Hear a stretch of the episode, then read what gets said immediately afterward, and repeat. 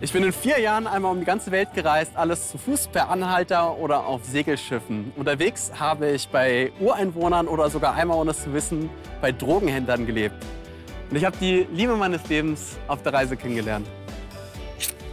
Ohne Geld um die Welt im Fenster zum Sonntag.